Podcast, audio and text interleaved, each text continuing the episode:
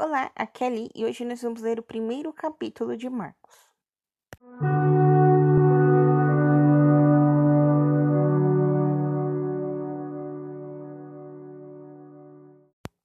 Bem-vindos aos Novenáticos e hoje nós vamos começar a segunda fase do nosso projeto de leitura da Bíblia para iniciantes. Como funciona? O objetivo né, seria você pegar a sua Bíblia e ler durante 10 minutos de forma simples, sem se preocupar com estudo bíblico, é, nada disso. É, a Bíblia, né? Começando pelos evangelhos. Então, ler os evangelhos em ordem: Mateus, Marcos, Lucas e João. E depois nós vamos ler o livro A Vida de Cristo, tá bom? É, esse livro tem PDF na internet, mas tem gente que gosta do livro físico. Então vocês podem é, procurar aí né, na internet, como vocês quiserem, né? Eu acho que a gente deve começar a ler ele final de dezembro, mais ou menos, lá para janeiro, tá bom? Então dá tempo aí de providenciar é, o físico, é, caso vocês prefiram. Bem, enfim, voltando. Como que a gente faz? A gente faz é, a leitura mesmo, simples, sem explicação. E eu dou dois segundos depois de cada versículo para vocês refletirem um pouco sobre, tá? Essa reflexão é mais assim: o que esta leitura tem a ver com a minha vida? É mais nesse sentido, tá bom? Depois vocês vão anotar num caderninho é, ou no seu bloco de notas, enfim, é a parte que mais te chamar atenção. É, a, a intenção é que esse estudo não demore mais do que 10 minutos. Então, caso você, tipo, pausou, né, e ficou ali refletindo aquele versículo um tempão que você viu, já deu tempo, tudo bem. Amanhã você volta e termina de ouvir este capítulo, tá bom? Não tem problema nenhum. É claro, você vai acabar é, depois do que eu, né? Porque eu estou, a, o meu propósito é gravar um capítulo para vocês todos os dias, tá bom? Então vamos lá ao capítulo de hoje, de Marco 1.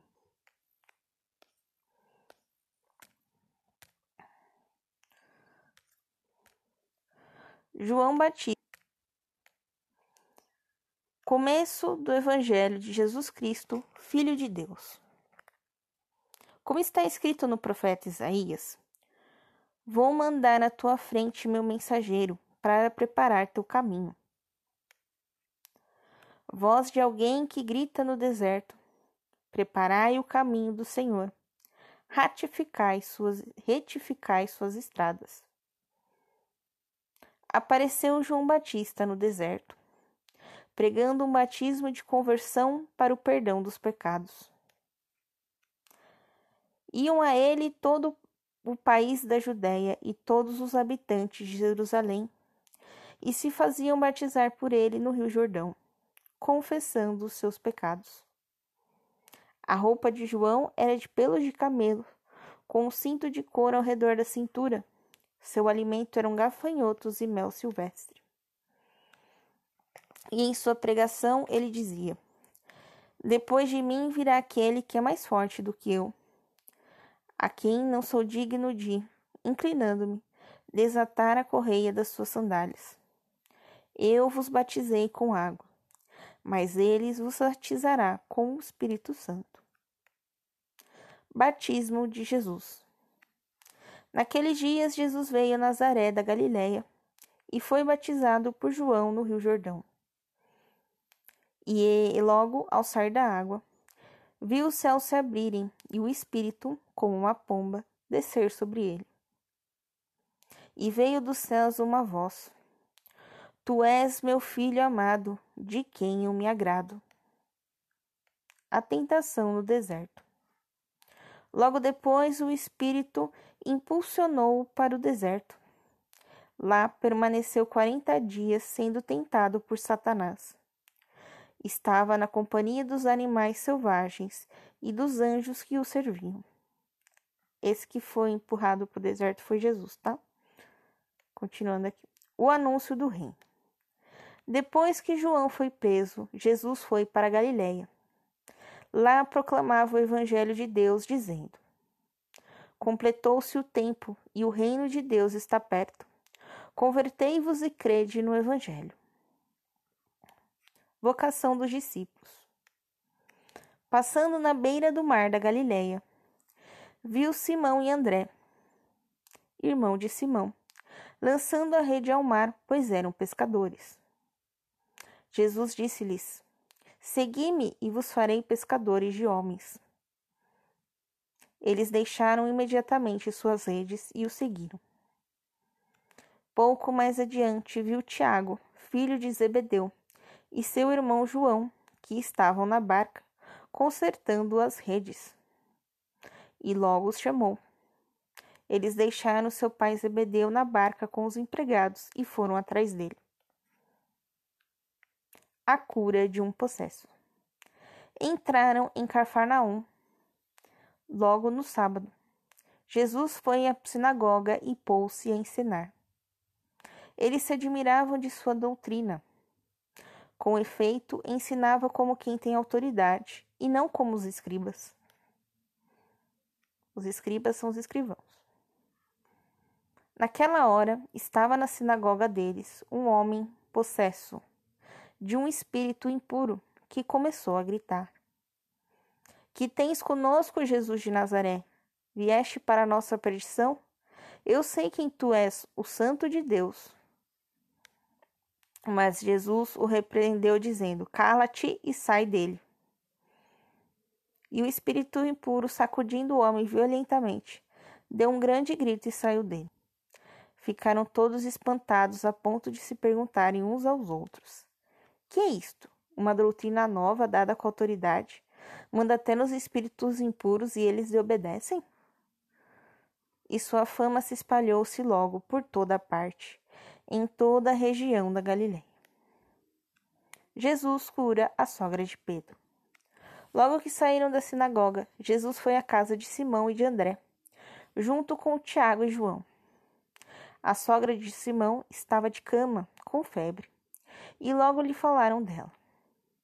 Ele, aproximando-se, tomou-a pela mão e a fez levantar-se. A febre a deixou e ela se pôs a servi-los. Outras curas. À tarde, depois que o sol se escondeu, levaram a Jesus todos os doentes e possessos do demônio. A cidade inteira estava reunida diante da porta.